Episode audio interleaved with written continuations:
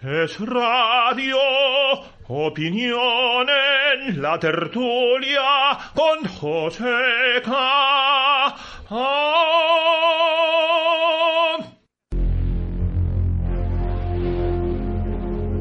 ¿Estás pensando en que necesitas tiempo para ti? ¿Estás pensando en desconectar? ¿Estás pensando en relax? Spa Las Arenas, bienestar y belleza siempre que lo necesites. Cuídate y date un capricho. Consulta nuestra web y reserva hotelvalencialasarenas.com. ¿Tienes un bar, cafetería o restaurante? Restauratudeuda.com te ayuda a levantar la persiana. Restauratudeuda.com, abogados especialistas que te ayudan a reducir tus deudas hasta un 100% judicialmente. Valoran tu tranquilidad y la continuidad de tu negocio. Restauratudeuda.com, al servicio de las empresas de restauración. Llámanos gratis al 632-822-883 o entra en la web restauratudeuda.com. ¿Problemas con su bañera? ¿Cada día le resulta más incómoda e insegura? En Platos y Mamparas le cambiamos la bañera por un plato de ducha antideslizante en 12 horas y sin obras molestas. Pídanos presupuesto sin compromiso en el 96-132-2354 o visítenos en www.platosymamparas.com. Platos y Mamparas, rapidez y seriedad garantizadas. 96 132 23 54. Ahora un 20% de descuento para jubilados y pensionistas. Latos y mamparas. Rapidez y seriedad garantizadas. En Óptica Campanar cuidamos y renovamos tu vista y te ofrecemos por la compra de tus cristales progresivos el segundo par de regalo. Óptica Campanar, la confianza de expertos profesionales al servicio de tus ojos. Médico Vicente Torrent 15, Campanar, Valencia. Lo mejor para ti. Mejores condiciones, mejores precios, financiación, vehículos nuevos, de ocasión. Lo mejor para tu Peugeot. Talleres de mecánica, lancha, electricidad. A solo 15 minutos de Valencia, Edauto. Concesionario Peugeot. Edauto. Edauto. ¿Te lo vas a perder? Edauto. Infórmate en Edauto. Concesionario Peugeot. Pista la de Mut, salida 21 Benisano. En Rivera Salud trabajamos por tu salud y tu bienestar. Desde hace más de 20 años somos especialistas de un modelo de salud responsable que aporta valor a la sociedad actual y futura. Somos Rivera Salud. Somos salud responsable. Vintage Watches Valencia. Compraventa de relojes seminuevos. Las mejores marcas en relojes de alta gama. Rolex, Cartier, Hublot, Tab Heber, Audemars Piguet y muchos más. Todos nuestros relojes se entregan en perfectas condiciones con cajas originales, documentación y certificados por nuestros técnicos relojeros con un año de garantía. Vintage Watches Valencia. Disponemos de dos maestros relojeros para tus revisiones completas a unos precios increíbles. Vintage Watches Valencia. Estamos en la calle Colón 43, Bajo, Valencia. Teléfono 687 57 42 21. Tu mejor compraventa de relojes seminuevos de alta gama.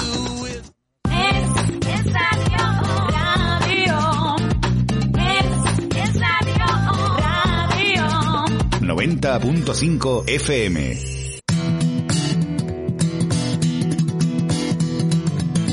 Es la tarde en Valencia, con José Carnau.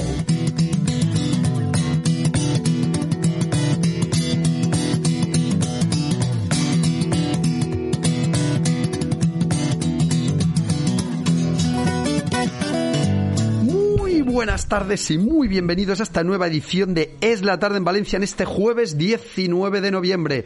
San Fausto, menudo día. Mañana saben que no estamos con usted, no tenemos programa, pero bueno, mañana sí que es uno de esos días de menudo día. Porque yo no sé cuántos aniversarios son el 20N. Se fueron ahí luego, es que se fueron añadiendo, ¿eh? No se lo quiso perder nadie, es la típica fecha que todo el mundo decía el día que había muerto Franco, pero luego el día que había muerto Primo Rivera, pero luego el día que había muerto la duquesa de Alba. Cuidado, es que han ido entrando ahí eh, personajes y personalidades de la historia y menuda, menuda fechita es. Día, eh, hoy es San Fausto. Podemos decir que es un día de infausto recuerdo. Día en el que se ha aprobado, como habrán escuchado en el boletín de noticias, la ley CELA, el inicio, los trámites, lo de siempre, tiene que pasar al Senado, etcétera. Bien, por ahora sigue en marcha. Ustedes dirán, ¿qué es la ley CELA que he visto en varios sitios un cartel Stop Ley CELA? Mm, ¿Qué, ¿Qué, mata? ¿Qué es malo? ¿Qué muerde? ¿Por qué pone stop ley? Y veo un lazo que ya no me aclaro. Porque el rosa, cáncer de mama. El amarillo, independentismo catalán. El, no sé, no sé qué más colores habrá porque el azul se da por algo. Y el naranja es el que han elegido como lucha contra la ley CELA. Me pongo un lazo rosa en el perfil de WhatsApp o los colegios, muchos de Valencia concertados, han colgado grandes carteles con un lacito en contra de la ley. ¿Por qué? Bueno, pues porque como tantas otras leyes que pueda promover el PSOE, pero en este caso la promueve el PSOE con Podemos y el agravante es importante porque es una ley que camina mucho más hacia lo que es el control social, el totalitarismo, el... al final es una lucha constante contra la libertad. Y ustedes dirán, ¿Qué más le da el PSOE a Podemos? La libertad de las personas. Objetivamente, ¿qué más les da? ¿Por qué lo van a hacer si además igual les viene hasta mal a la mayoría de, de, sus señorías o a muchos de los votantes, por supuesto, muchos votantes del PSOE y de Podemos, que sus hijos irán a concertados seguro. Y los cargos y líderes del PSOE también, porque está ahí, se sabe. Además, eso con investigar un poco, la mayoría tiene un perfil semipúblico que te pueden decir los hijos de, las hijas de, las hijas de tal, y, y, y no es un delito tampoco, hombre, podremos saber algo, ¿no? Nos gobiernan, sabemos de la pantoja todo. El otro día con pelos y señales, las historias de la herencia, y no podremos saber que se debería saber más hijos e hijas de ministros donde estudian para al menos conocerlo y decir, vale, fenomenal.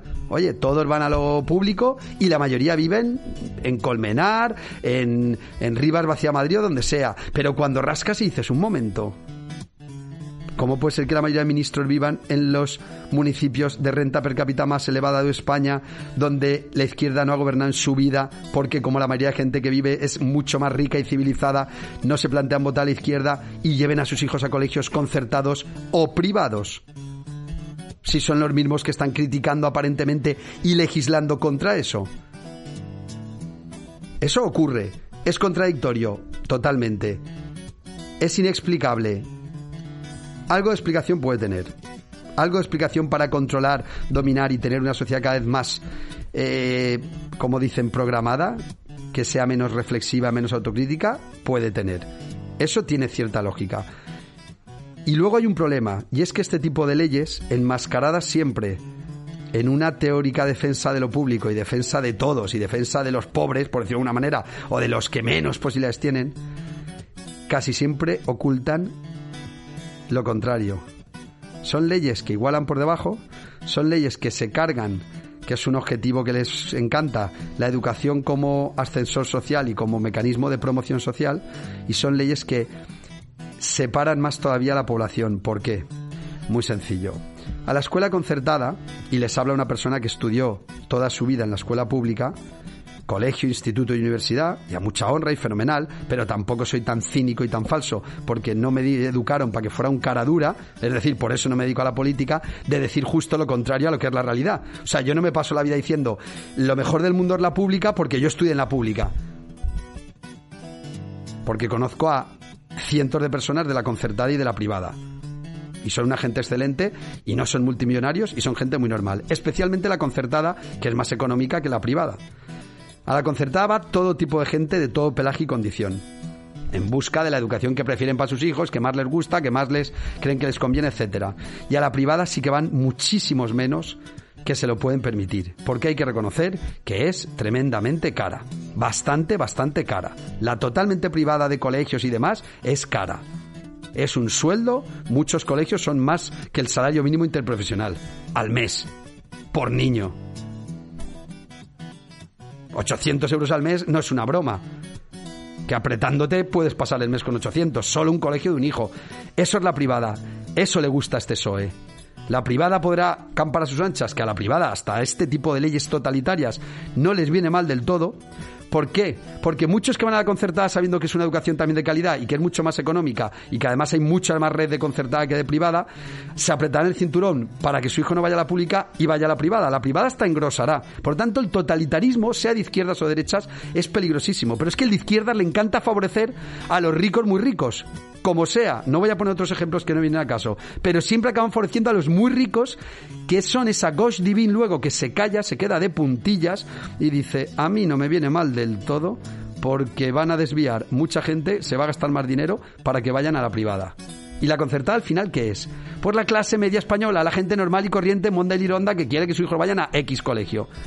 O sea, que les encanta atacar a la población de manera mayoritaria. Ni es verdad que defiendan a los más necesitados. La prueba de ello es que pueden ver cómo estamos con las famosas colas de la dignidad, mal llamadas colas del hambre, porque es para pedir comida, pero es gente bastante más digna que los miembros del gobierno. Otra cosa que parece una barbaridad decir, los miembros del gobierno son una gente bastante indeseable, la inmensa mayoría, y en cambio hay que rendirles una pleitesía porque intenta, que es muy propio de los regímenes totalitarios, generar esa imagen de lo hacen lo mejor que pueden. No es verdad, lo hacen lo peor que saben, que tampoco lo sabrán hacer bien, para dañar más a la sociedad.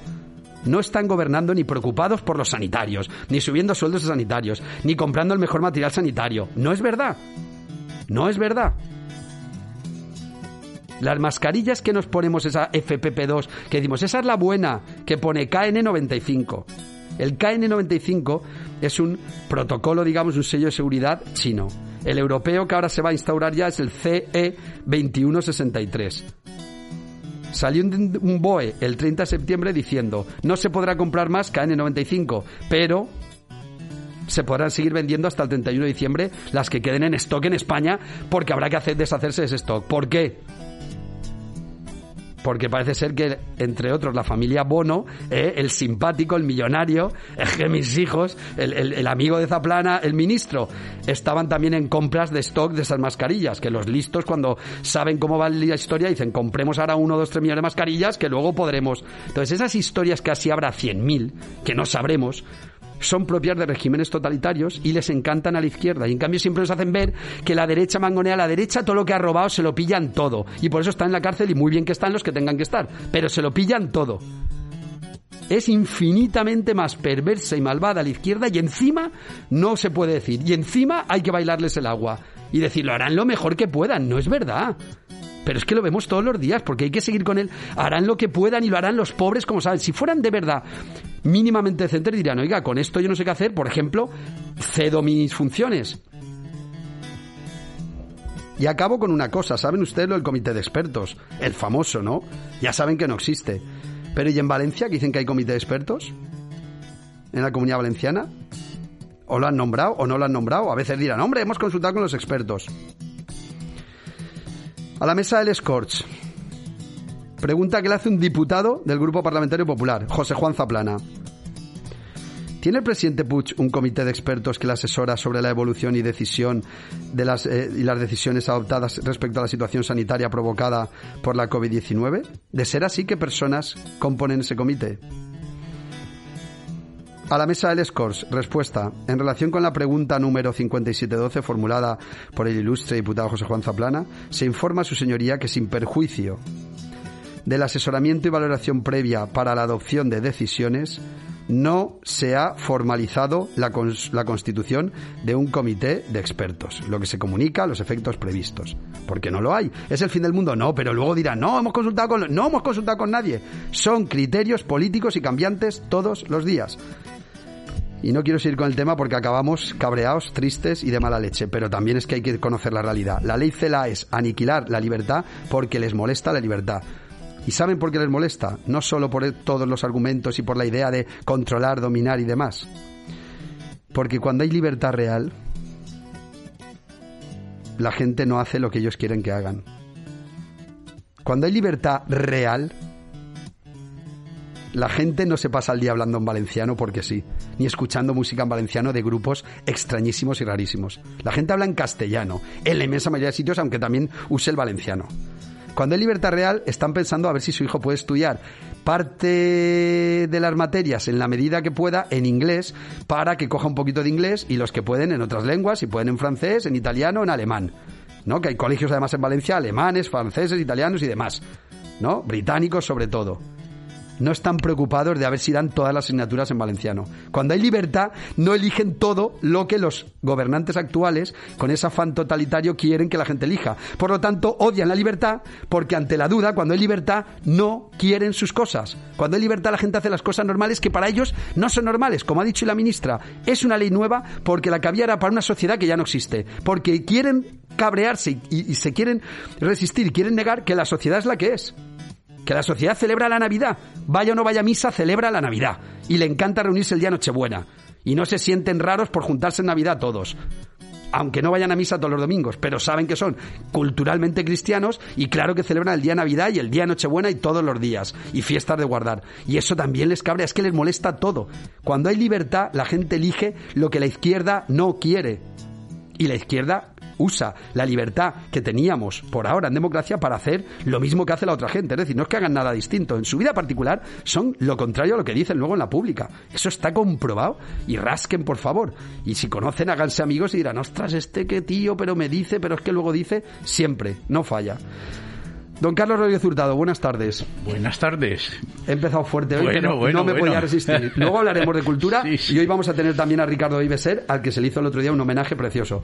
¿Cómo está usted? Ya le veo que de verano Bueno, mangas de camisa. Seguimos con el buen tiempo, pues bueno, en camisa sigo. Bien, bien, además eh, venciendo al bicho, se ve que no me quiere porque he vuelto a dar negativo en un PCR que me hice Pero que porque el que- otro día. ¿Y por qué tenía que no vencerlo? bueno, pues no lo sé. Pero como- se lo hizo por miedo, por duda, no, porque estuvo en contacto. tenía, tenía que ir al hospital a una cosa y me, tuve que pasar dos días antes para hacerme el test. Y nada, di negativo y bueno, pues nada, muy contento.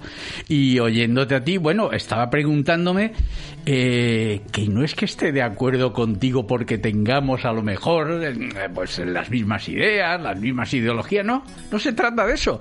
Es que se trata de ser racional, ser sensato o salirte de ese territorio. Hoy en día estamos de acuerdo socialistas, liberales, socialdemócratas, conservadores e incluso nacionalistas en que esa ley es una fase más bueno, ellos no, no digamos que están en esto de acuerdo en que es una fase más del proceso de aniquilación de la democracia, pero no están de acuerdo totalmente en la ley.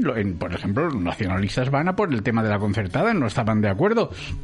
Pero sobre todo, la exclusión del castellano, esto es eh, bueno, esto es que es inconcebible. En ningún país del mundo esto se, se entiende, ni se va a entender, ni lo va a entender el Tribunal Constitucional, porque esto es una fórmula de filibusterismo para mantenerse en el poder sabiendo hacer una ley, legislar a sabiendas de que el Tribunal Constitucional te la va a declarar inconstitucional, es hacer filibusterismo político. O ya buscarás un tribunal que no te la declare y que te dé la razón. Paco Crespo, buenas tardes. Muy buenas tardes. ¿Cómo está usted?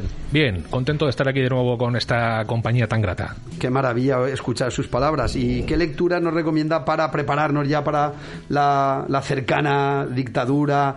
En parte que va- además van a decir que es refrendada, porque lo que buscan es el consenso, ¿no? De, no, pero si la gente está encantada, que es una cosa que empieza a pasar, con la excusa del COVID, con la excusa de esto, con la excusa de otro. Si la gente no quiere salir más de las 12, si la gente no quiere al final, claro, claro, al final poco a poco, es verdad que esto es, es lo- el, el- el mítico ejemplo que tantas veces habrán oído del cazo hirviendo de agua y la rana que no te meten de golpe cuando el agua está hirviendo, te van poniendo, te meten, el agua está fresquita, mm, no estás cómodo y al rato dices, esta agua está caliente, esta agua está caliente, ya estás muerto, estás dentro, eso están haciendo.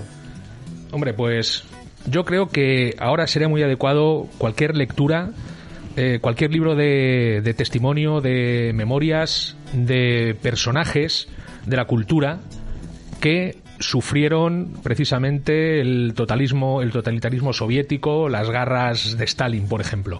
Me viene a la cabeza un, un libro que para mí ha sido impresionante, no es muy conocido, lo escribió Alexander Bat, un poeta polaco, eh, el libro se llama Mi siglo, Memorias de un, de un- de un intelectual europeo. Está publicado por la editorial Acantilado. Es un libro muy, muy grueso. Y en él cuenta eh, todas sus peripecias desde que cuando se inició la revolución en la Unión Soviética y él era comunista, se consideraba socialista, del socialismo real, comunista, cómo en cuanto empezó a conocer lo que realmente estaba pasando con la revolución en la Unión Soviética, las cabezas que estaban rodando, la censura, los campos de concentración, decidió apartarse de ello. Y a partir de ahí, pues, ¿qué ocurrió? Pues empezó a ser él una víctima, uno de los perseguidos. Las pasó canutas. Es un libro tremendo en el que... Es un libro que es erudición pura. Se puede aprender mucho de la, de la cultura de los, de los artistas, de los escritores de Polonia, Unión Soviética, países de lo que consideramos del este, de entre los años 20, 30 y 40, con estas memorias de Alexander Bat, mi siglo. Y sobre todo ver qué es el comunismo, el socialismo real. Mira, ha salido una noticia en Diario Levante, una última hora, imputan a la subsecretaria de Sanidad por ampliar plazos en un concurso público. Vaya. Eh, esto es que Bueno, mira, eh, yo tengo bastante experiencia en, esto de los concursos y en esto de, del fraude.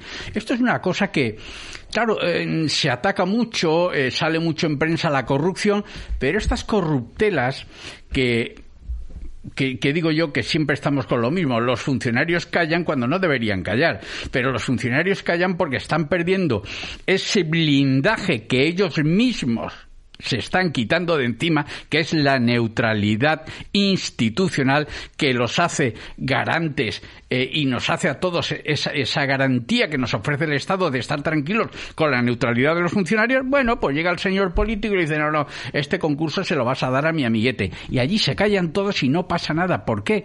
Porque el político tiene un excesivo poder dentro del Estado y eso no debería ser. No deberíamos jugar a la República Bananera de que aquí llego yo y mando yo y punto. No, señor.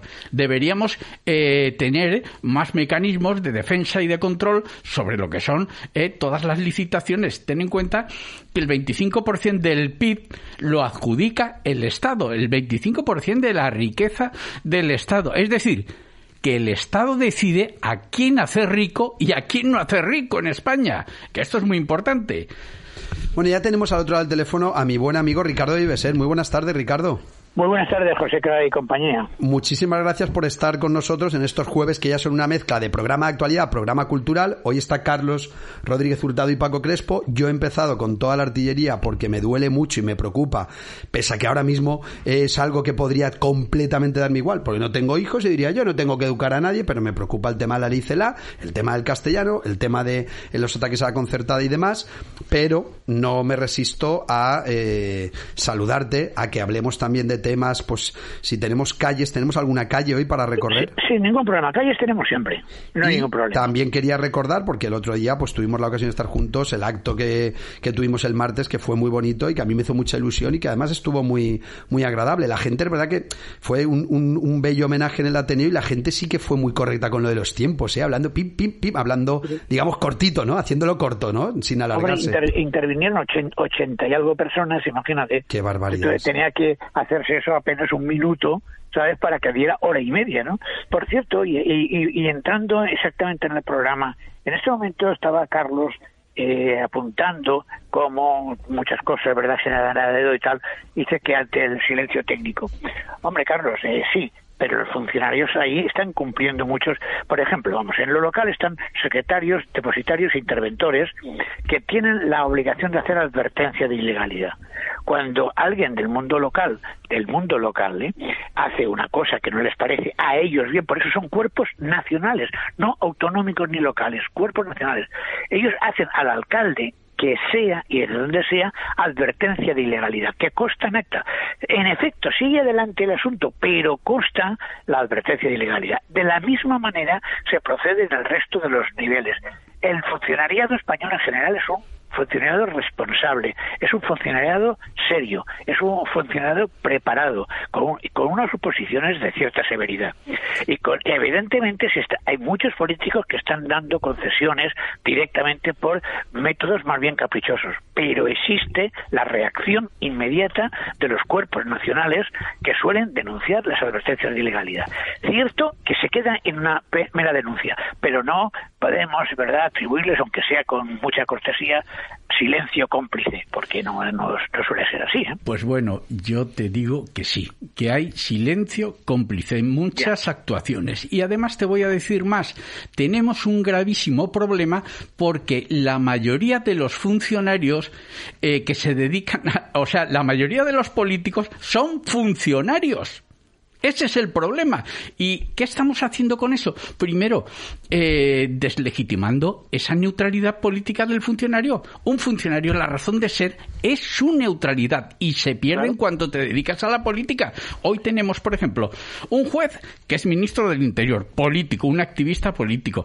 En la mayoría del gobierno de Rajoy eran todos funcionarios. No nos quedemos solo en el ataque que ya sé que No. le gusta, porque yo siempre le diferencio entre el funcionario C, D, que hace una labor más repetitiva y que está en su puesto y que lo suelen Mira, hacer bien, aunque mí- tengamos siempre la clásica que- queja del vuelva usted mañana de la RA y luego los de grupo A, jueces, notarios, abogados del Estado, etcétera, y ahí hay registradores y ahí hay diplomáticos y en concreto los abogados del Estado son de una brillantez y de una preparación que cuando ocupan, como usted dice Rajoy, que es verdad, puestos de responsabilidad suelen hacer las cosas muy bien y agilizan mucho que O conocen mal, perfectamente como aquella de cómo la funciona el nómina Estado. en diferido que era abogada del Estado y sin embargo no sabía ni lo que era una nómina en diferido. O sea, vamos a ver, tienen unas carencias terribles cuando se meten en la política y cuando no se meten es porque no los oímos ni los escuchamos. El silencio es que parece que es un, un, un dato positivo para muchos el estar calladitos. Pero Entonces, yo prefiero que intentemos no cabrearnos mucho, aunque, aunque tenemos hasta y media Yo, es de que cabreo. y luego, si quieren, entramos ya en la parte cultural. tema que lo que no puede ser, por ejemplo, esta subsecretaria de Sanidad es creerse la dueña del cortijo. Y seguramente, fíjate, me voy a arriesgar, será, procederá del sector público, como la mayoría de, de- de este gobierno. O sea, casi todos proceden del sector público. Entonces, no nos quejemos después de que si el Estado está contaminado ideológicamente, de que un juez que ha sido político ahora otra vez me tiene que juzgar a mí o verlo con, con la toga. No, eso es un descrédito total de todos los sectores públicos y los primeros interesados en que eso no ocurra deberían ser los funcionarios. O sea, es decir, que no deben, eh, yo, vamos, es que el artículo 87 de la Constitución de 1812 ya prohibía el ejercicio de la actividad política a los funcionarios. ¿Por qué? Pues porque se veía por ahí un, un- una erosión de la neutralidad institucional del Estado. El funcionario, su razón de ser es la neutralidad. En cuanto toma partido por un, un, un activismo político, sea en un partido, sea en otro, acaba con su razón de ser. Bueno, si les parece el tema de la, la pelea, eh, la cruzada que lleva Carlos, que a mí personalmente me divierte también, porque no está mal, pero esa cruzada contra, contra el universo funcionarial, la, la Contra los que rebajamos. se dedican a la política. Sí, pero Ojo, bueno, ya es como decir, si opositas, ya no puedes ser político. No, no. Teóricamente, el argumento que utilizan es la prueba de que tienes su trabajo y gana por plaza es que si se dedica a esto otro será por pura voluntad y cierto altruismo y no por ganarse la vida. Porque la otra crítica sería que todo el que se dedica a la política, que es una crítica muy típica, dicen, es que no tiene donde quedarse muerto. Si no estuviera en política, no lo contrataban ni de bedel. Y así el que es funcionario te dice, perdona, he sacado mi plaza, soy inteligente y aparte he decidido estar en la excedencia para dedicarme a la política, que ahí sí que matizo. Se hacen muy los sacrificados en lugar de ser honestos y decir porque se vive mejor y se gana más. Y en cambio se hacen como los dejo mi plaza para estar en política. Dejas tu plaza porque eres, evidentemente, como todos los humanos, eh, ambicioso, algodonista, narcisista, te da mucho más gustito ser político y tener que ir a Saraos y tener que intervenir aunque hables mal y aunque tengas mal aspecto, pero pareces importante porque la política es muy lo del rey desnudo. Todo el rato les tratan de importantes y la mayoría dan bastante pena. La mayoría. No son gente especialmente brillante, ni líderes natos, ni gente que eran el mejor de la clase para nada. Solo que el cargo les da la autoridad o, la, o, o el poder más que la autoridad, ¿no? Y entonces tienen esa potestas, que no autoritas, pero esa potestas que les da el cargo y todo el mundo les hace un poco de peloteo. Y, ellos- porque y las mayorías de las democracias, sobre todo en las democracias anglosajonas, las democracias liberales, el líder, el líder político surge de las interacciones que se producen en la sociedad y sus sectores productivos, no en la ventanilla pública. Coño, es que no puede ser eh, un, un Rajoy. Rajoy, ¿qué líder es ese?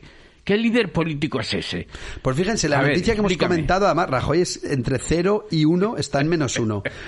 El juzgado de instrucción número 5 ha citado a declarar como investigada a la subsecretaria de Sanidad de la Generalitat, Mónica Almiñana, tras una querella interpuesta por el grupo hospitalario privado Rivera Salud por un supuesto delito de prevaricación administrativa. La querella en cuestión se interpone porque, según Rivera Salud, Almiñana ha dictado una resolución ampliando el plazo para presentar ofertas por parte de los interesados en una licitación pública dos días después de haber vencido el plazo. Que esas cosas es que pegan muchísimo. Don Ricardo Ivesera, ¿a qué calle nos vamos hoy? ¿Cómo, qué, ¿Qué parte de la ciudad vamos a recorrer? Pues si le parece que estaba pensando mientras escuchaba tan amena conversación y tal, estaba pensando en un personaje soberbio que es Juan Llorens. ¡Hombre! Y además con, con el tema de sanidad, todo el mundo dice, Sí, el centro de especialidades, claro, el de especialidades Claro. de Juan Llorens. Exactamente, donde hay van miles de valencianos, digo a diario, porque Sí, es un sí, centro de especialidades donde, vamos, desde la piel a, a los ojos, desde, la, desde, ¿verdad? desde el aparato digestivo a tal, todo en verdad están allí con médicos especialistas y tal. Quiero decir que muchísima gente que utiliza el nombre de Juan Llorens eh, algunos imagino que sin saber quién era don Juan Llorens, ¿verdad? Y, y es curioso porque don Juan Llorens era un pelaire. Un pelaire es, es los, era uno de los trabajos más típicos de Valencia, que era el que escardaba la lana. La lana, la lana una vez se, saca del animal, principalmente del animal, hay que lavarla en una especie de una- como someterla a una especie de tratamiento como de lejía o algo así para higienizarla, para hacerla más blanca, ¿verdad? Y luego hay que hacerla que se estobe, hay que hacerla que crezca Oh, y eso lo hace el Me pelaire, encanta ¿no? ese verbo, que se estobe. Sí, es esto sí. Bueno, y, el, y, el, y, lo, y lo del pe- por, por cierto, he dicho también escardar la lana. Usted ha escuchado la expresión, esto hay que enviarlo a escardar cebollinos, y muchos dicen a cardar cebollinos. Iba a decirle ahora. No, no, es que le iba a decir, escardar. ¿es cardar o escardar? Claro. Porque cardar es lo de como dar volumen, ¿no? Como al pelo. Exacto. Cardar. Esto, esto también es dar volumen. Eso también es dar volumen. Y- y existen los dos, golpe- cardar y escardar. No, no, no, no, no, no. Es Cebollinos no. Cebollinos está mal porque la idea es ir a recogerlos, ¿verdad? Pero a ver, Pero- escardar es arrancar y sacar los cardos y otras hierbas nocivas de los sembrados. Claro, Y claro. también es separar y apartar lo malo de lo bueno para que no se confundan. Sí, sí, sí, sí, sí, sí.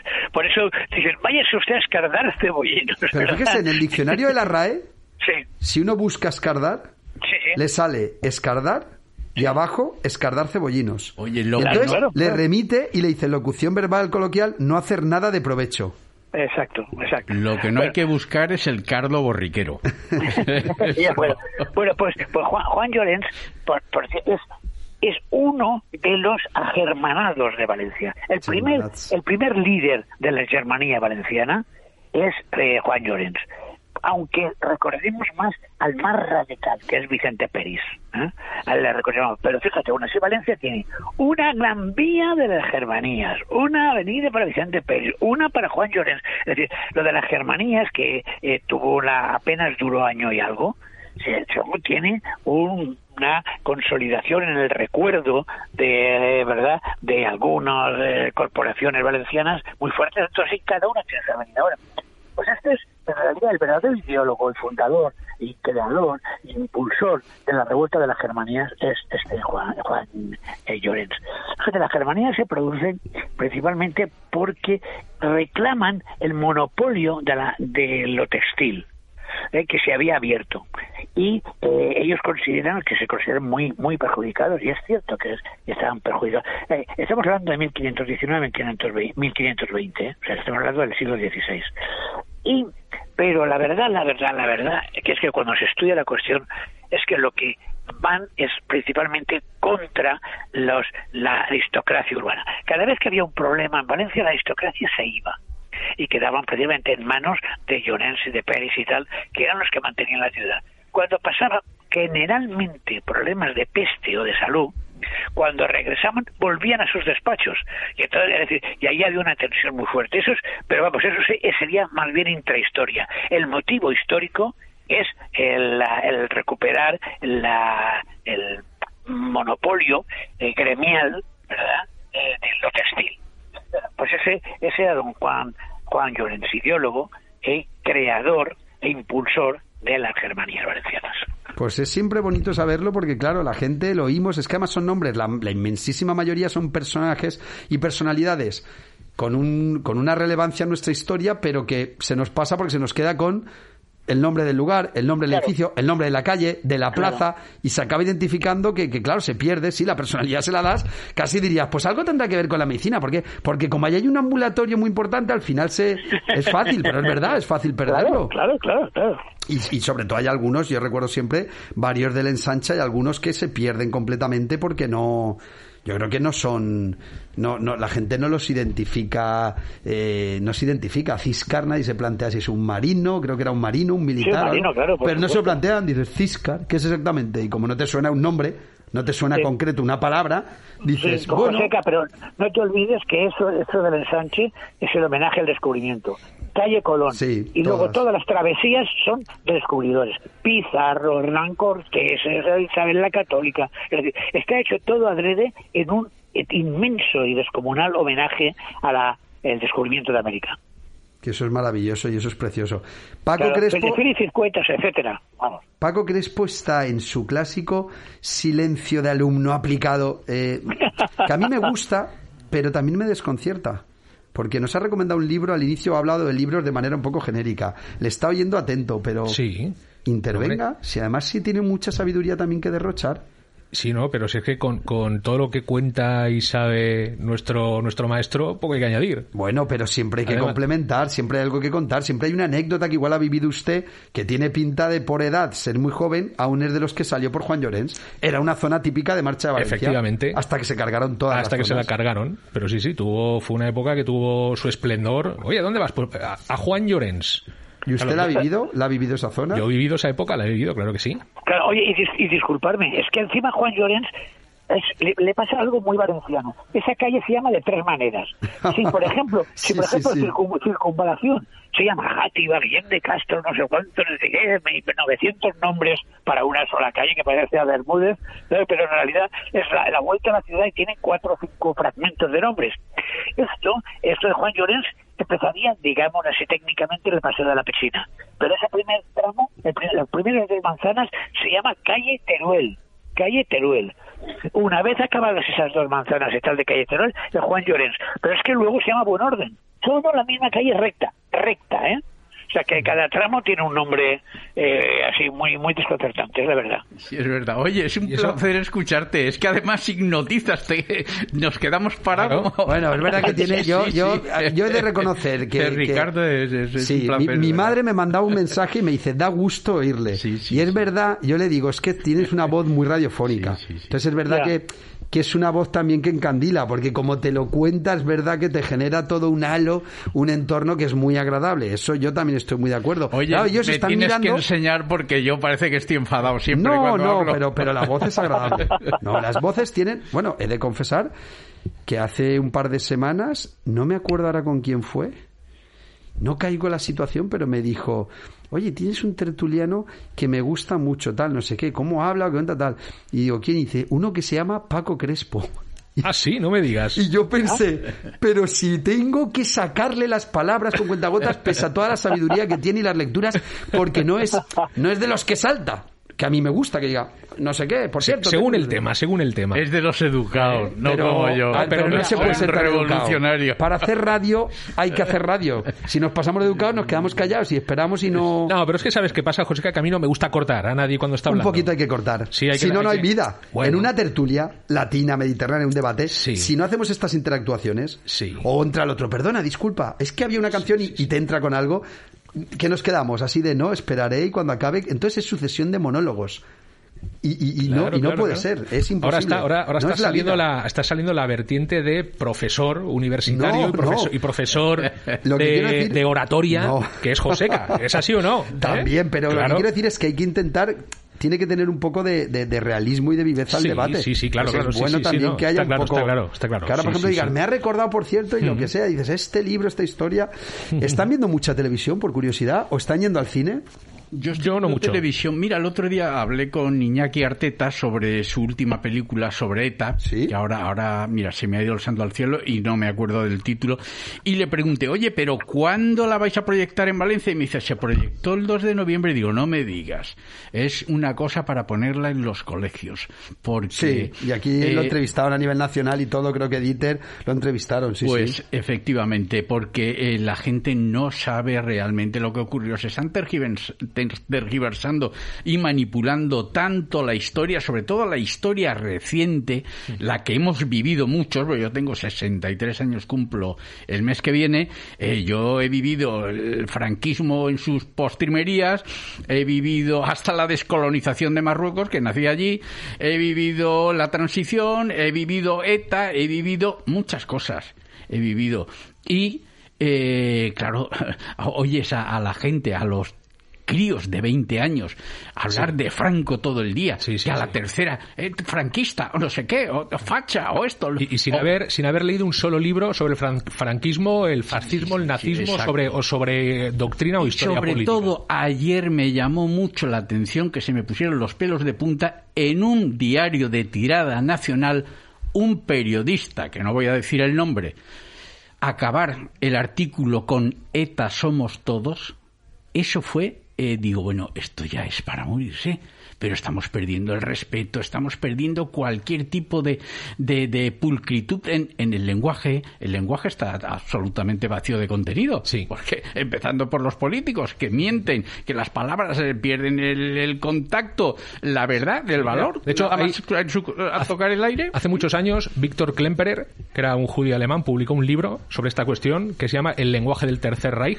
del, del gobierno de Hitler, en el que se, se detalla muy bien cómo mediante la, la tergiversación conversación de las palabras eh, se, puede llegar a cambiar la conciencia de la gente que es algo es algo que estamos sufriendo actualmente. Hitler decía que había que utilizar palabras aladas para que no hirieran. Los las torturas serán llamadas interrogatorios forzosos. Claro, sí, sí, sí, todo. Había que librar. don Ricardo Ibeser lo estará escuchando. Es todo el lenguaje ahora también es muy típico de todo el rato la palabra. No, ha habido una desaceleración de, ha habido un incremento en el número de demandantes para no decir hay dos millones y medio más en el paro y sin trabajo. y te dicen, no, no, ha habido un incremento en el número de demandantes de la ayuda social para que parezca que es algo positivo, porque la palabra incremento es que aumentas, hmm. demandantes es que demandan algo, pero ya no queda tan feo como decir estás tirado en la calle en el paro sin nada. Claro se utiliza el lenguaje para engañar muchísimo. Claro, pero eso es el, el, el, el perdón, es el IU en la política. El problema está en que la oposición a quienes inventan esas palabras terminen usándolas y tragando con ellas. Te voy a poner ejemplos muy muy concretos. Cuando se crea el gran problema de exceso de alumnado, de alumnado por el boom, eh, para institutos y colegios, se crean inmediatamente instalaciones provisionales dotadas de aire acondicionado, de moquetas, eso es perfectamente condicionadas, a las que nosotros llaman barracones. Claro, tú metes los ojos en barracones y es que termina la oposición y quien ha creado eso también utilizando la palabra barracones. Pero ¿cómo caes en la trampa? Son instalaciones provisionales, instalaciones provisionales que tienen un periodo de vida. O te voy a dar un ejemplo más claro. Los fondos buitres. Todos los que llaman fondos buitres tienen algún dinero metido en un fondo de inversión es que el fondo buitre es un fondo de inversión, pero ¿cómo luego repites tú la palabra fondo buitre haciendo juego precisamente a quien está utilizando ese lenguaje para destruir tus propias ideas en tus propios proyectos?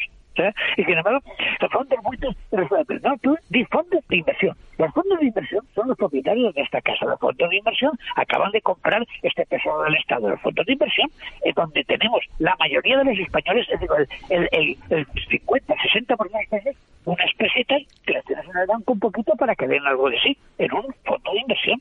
Por eso sucesivamente.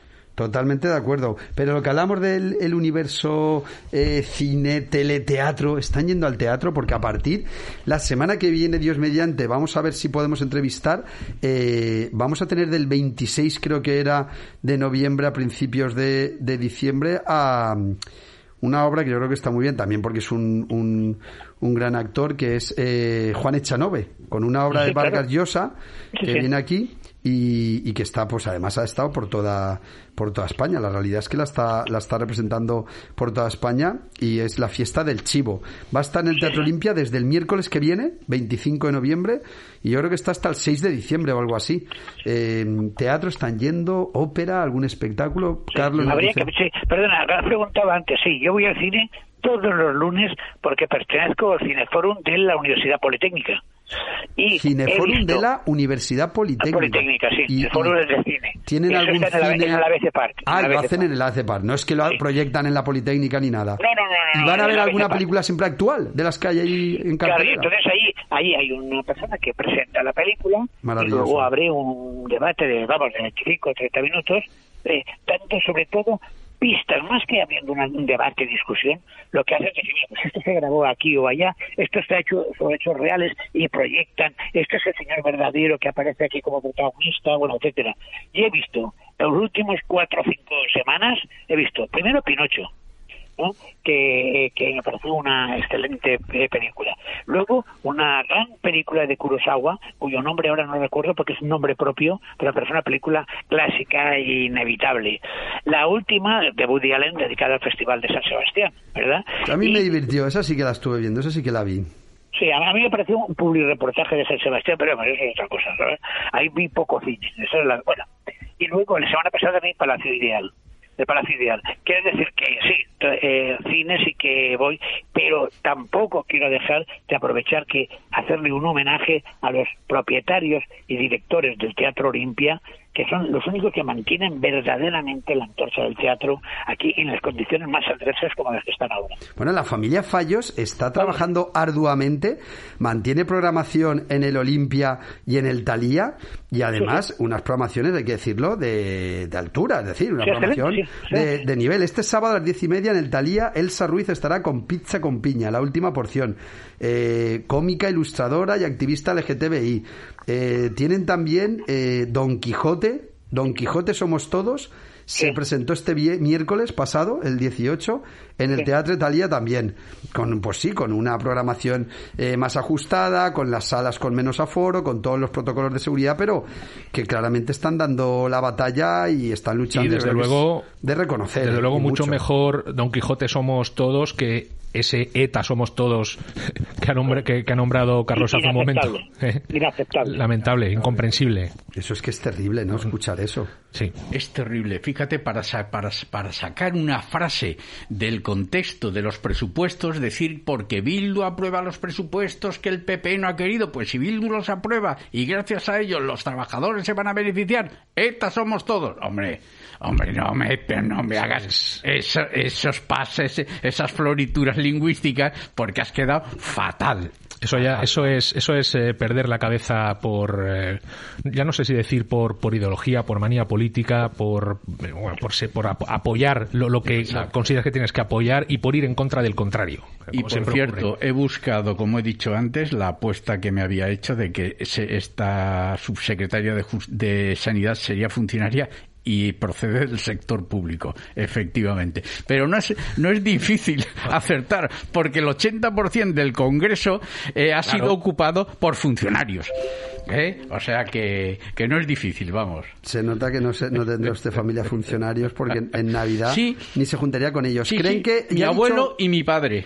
Uy, o ¿cómo les tiene esa, Pero si es que, vamos a ver, no me estás entendiendo, José. Sí, pero que no puedan ocupar puestos políticos si son personas humanas. El funcionario es lo que, vamos, al funcionario es lo que más aprecio, porque es la garantía de que tengo un Estado que me protege y vela por eh, las reglas de juego. Al que, el que no me protege es el que no es funcionario, el que se sale del de la función pública para ser político, para tomar partido, para dejar la neutralidad intrínsecamente ligada a su cargo. Carlos, Carlos, más que nos queda poco tiempo. Vayan pensando canción para acabar, que yo hoy se la pido a Ricardo Beibeser. ¿Qué canción podríamos poner para los últimos minutos de este jueves 19 de noviembre? Vamos a calmarnos. Y luego, si están ya preparando, porque eso sí que ha dicho Puch, que empecemos con las compras porque como la Navidad hay que llevar cuidado para aglomeraciones y tal, que empecemos a comprar regalos ya.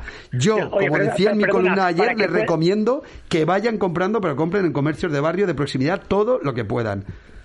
Don Ricardo, Bueno, adelante. una, una- una cosa, para que pueda el, el de control buscarlo. Creo que hoy necesariamente tendríamos que acabar como música con el muro, ¿no?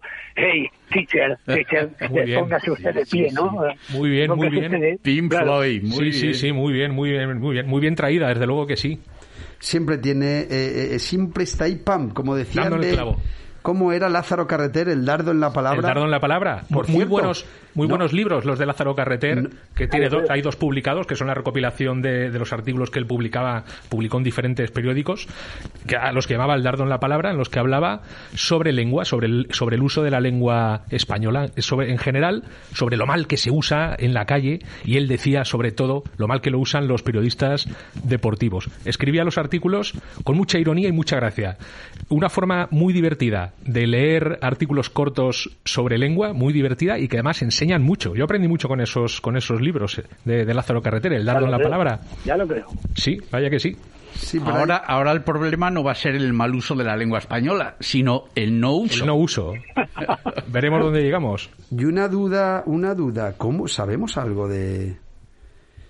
Porque ahora que hemos dicho Lázaro Carreter y lengua y demás, estaba, estaba malito ingresado ya con COVID eh, el, el gran Luis Marianson, el mítico director de ABC, Ah, ¿sí? fundador Ah, de La no Razón. sabía. Lleva Sí. tiempo malo, sí, sí, salió en los medios. Luis Marianson en estado grave, pero no se ha vuelto a decir nada, de lo cual deduzco que... No, pero yo, yo, yo le, yo le leo en el mundo sin problemas, creo que hoy o Pero sigue ahora, entonces es que se habrá recuperado y escribir. sigue, sigue, seguro, Como hoy en seguro. día, a fin de cuentas, es mandar un artículo, escribirlo, se puede hacer desde cualquier sitio, claro, sí, sí, me parece fenomenal. Será que, será que se ha recuperado y claro, puede mandar el artículo sin más, sin ningún problema. Claro, yo desde luego le he leído, si no es hoy, que creo que sí, fue ayer. Y además era un, un elogio de, del rey y, bueno, del, sobre todo del padre del rey, ¿no? Y, Si yo con tal, ¿no? 63 años he dicho que he vivido hasta la descolonización del protectorado español, Anson creo que ha sido amigo del Cid Campeador, vamos. Porque este lo, lo conoce todo, lo ha Carlos, vivido todo. Carlos, ¿tú sabes lo- qué tipo de funcionar, funcionariado necesitas? Estaba pensando yo. Eh, el clásico funcionariado que se ha considerado ejemplar del imperio austrohúngaro. Que se considera un, un- un- un funcionariado eficaz, de vocación verdadera, leal. El serio. civil servant británico, el civil servant, ese que tiene el concepto de servidor público. Aquí el funcionario realmente sí, lo tiene. ¿Eh? Pero lo vuelvo a dejar claro porque para que nadie me entienda mal, ¿eh? que yo quiero a los funcionarios. Que no parezca que- son- que quieres- No, claro. efectivamente. A los que no quiero son a los malos funcionarios, que son precisamente los que se dedican a la política. Esos son los malos funcionarios. Ha quedado, yo creo, meridianamente claro, igual que hemos descubierto la figura que había detrás de Juan Llorens. ¿Alguna recomendación para el fin de semana? ¿Algún consejo? ¿Algún plan? Paco Crespo. Pues sabes que es que yo no suelo ver mucha televisión, series, películas, lo mío son los libros. Y ya hemos hablado unos cuantos. Pero en la, en la 2 los viernes hacen cine español, que a veces, la semana pasada, el verdugo de García Berlanga.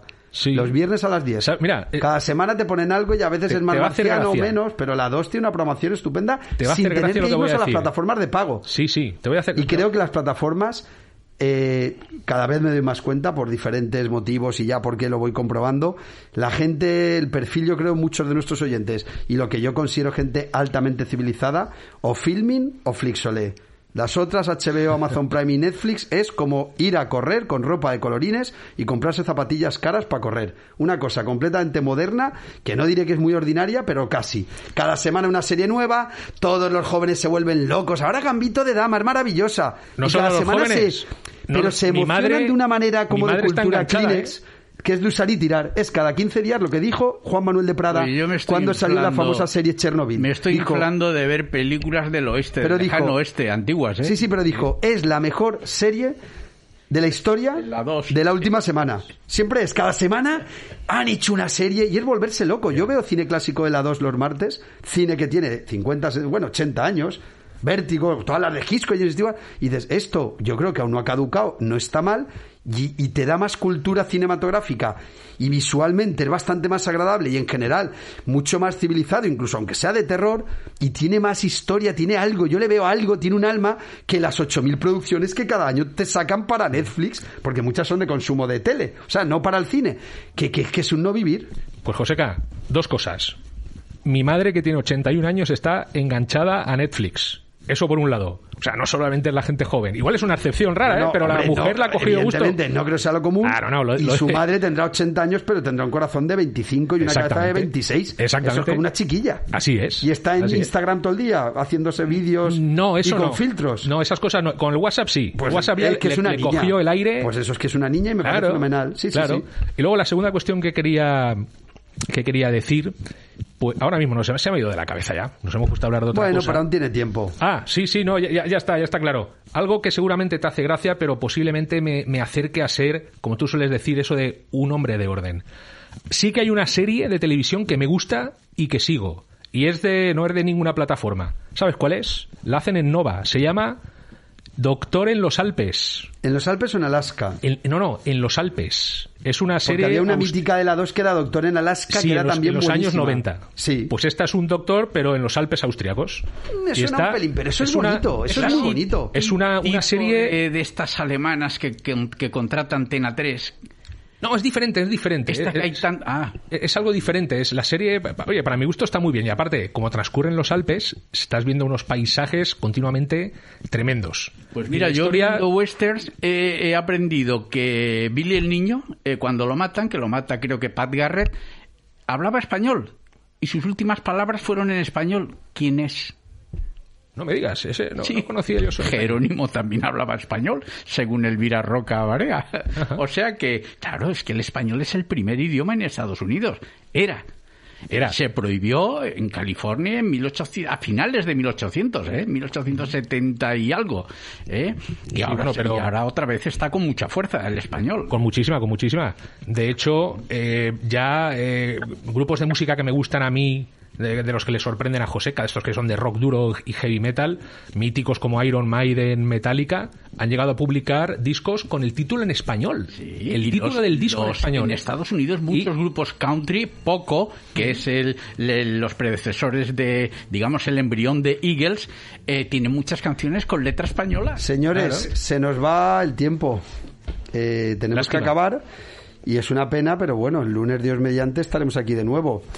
Don Ricardo Viveser, ¿nos escucha? Pues, muchísimas gracias. Me acaba de llegar Y una un noticia sa- preciosa que le mandaré. Supongo que Sí. usted la habrá leído, pero me ha llegado una noticia muy bonita eh, del diario El Mundo, que me la manda quien la firma, Xavi Borrás, Sí, y que recopila el acto que vivimos el martes. Y, ya lo creo. y ha además, hecho un texto magnífico. un ha texto muy magnífico. bonito, ha hecho ilusión y donde... ese acto, Joseca, ¿de qué fue? Que creo que no lo hemos llegado a decir. Sí, homenaje, un homenaje que se hizo a nuestro buen amigo Ricardo Viveser como poeta, como hombre, yo diría, de letras del Renacimiento, gestor Sí. cultural, ex vicepresidente del Consejo Valencià de Cultura, Sí, sí. miembro de la Academia Valenciana de Lengua y director también muchos años de la institución Fusel Magnánime. Una sí, figura, pero un artículo muy bonito, que me hace mucha Sí, ilusión, que me lo acaban de mandar y me ha hecho mucha ilusión verlo.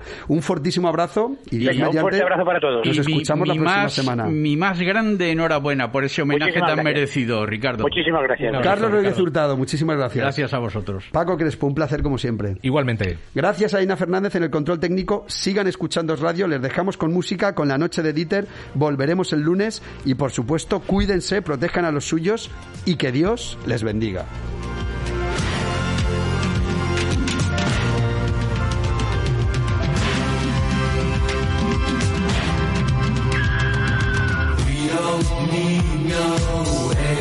vacation.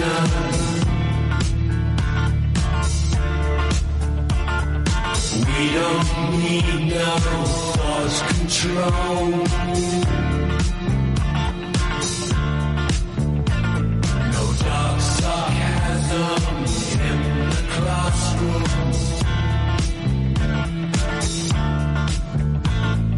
Teacher, lead them